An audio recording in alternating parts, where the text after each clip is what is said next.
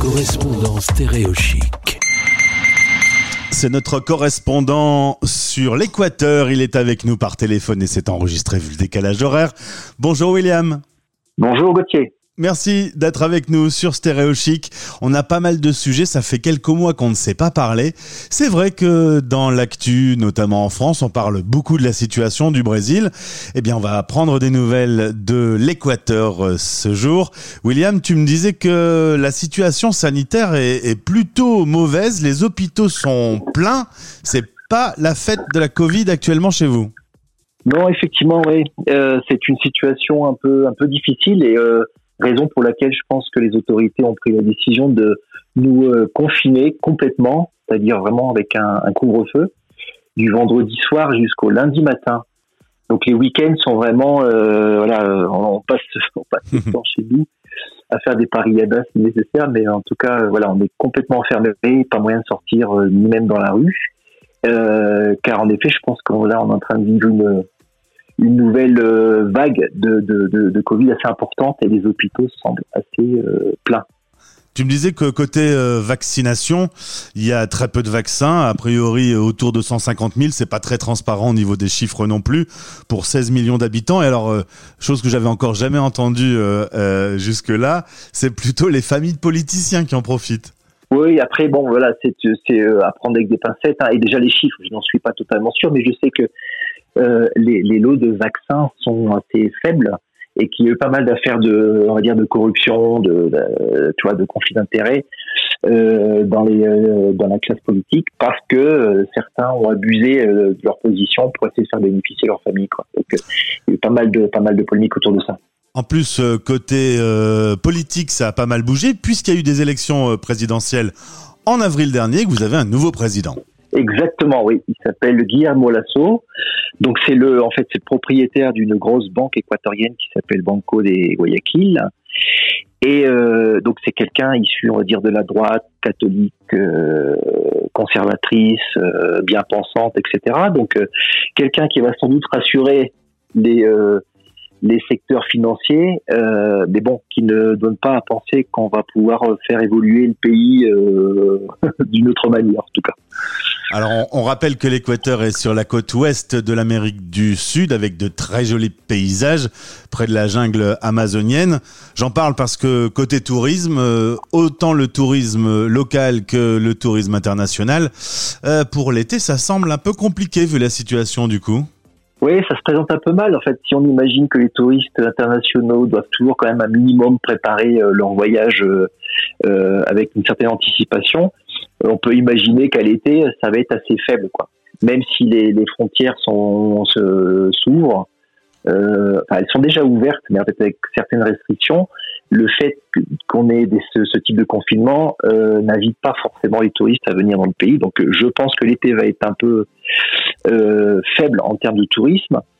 Et euh, pour le tourisme national, bah, c'est un peu pareil. Après, si vu la crise économique, les gens n'ont pas forcément les moyens d'aller se déplacer partout dans le pays, donc on peut s'attendre aussi là il y a une baisse d'activité.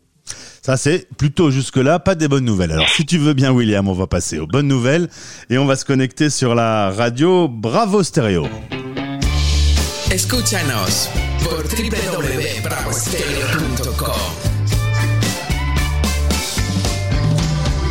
Voilà, c'était un jingle de la radio sur laquelle tu officies parce que nous voilà concurrents. Aujourd'hui, tu prends l'antenne en langue espagnole euh, pour animer deux émissions sur euh, une radio euh, qui s'appelle Bravo Stereo.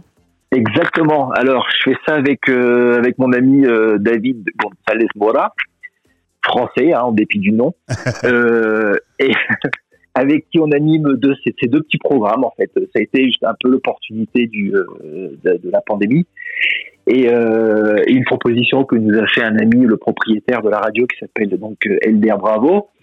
Et on s'est mis à, créer ces deux petits programmes, euh, dont l'un s'appelle Made in Pachamama, qui a pour objectif en fait de valoriser un peu toutes ces plantes et ces graines qui poussent euh, en Amérique, enfin en Amérique du Sud et en particulier dans la région andine, parce qu'en fait, on sait que c'est l'un des sites, euh, des endroits les plus riches en fait en biodiversité et un des spots d'origine des aliments euh, que nous consommons au niveau mondial. Donc, c'est intéressant de partir de ça.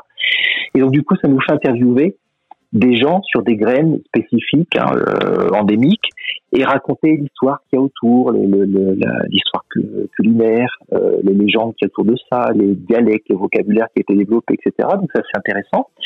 Et la deuxième émission s'appelle Despierta Ecuador, donc euh, Réveille-toi Équateur. exact.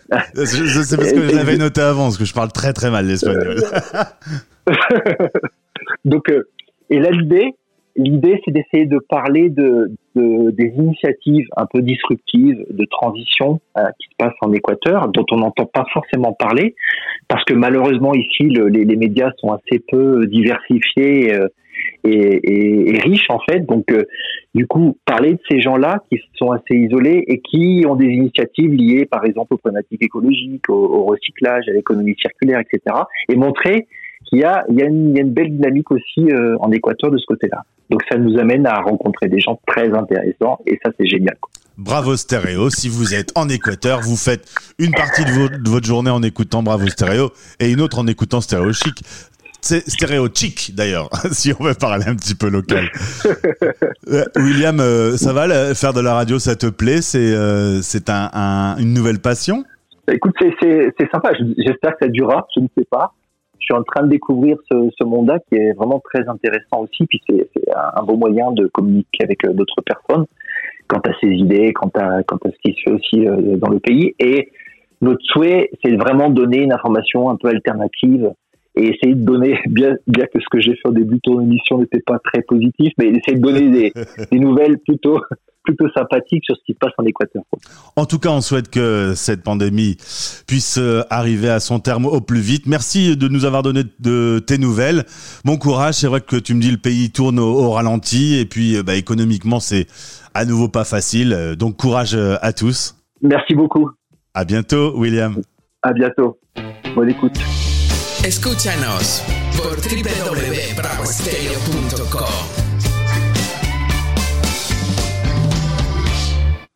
Bienvenidos en Radio Chic y uh, les deseo un lindo día a todos.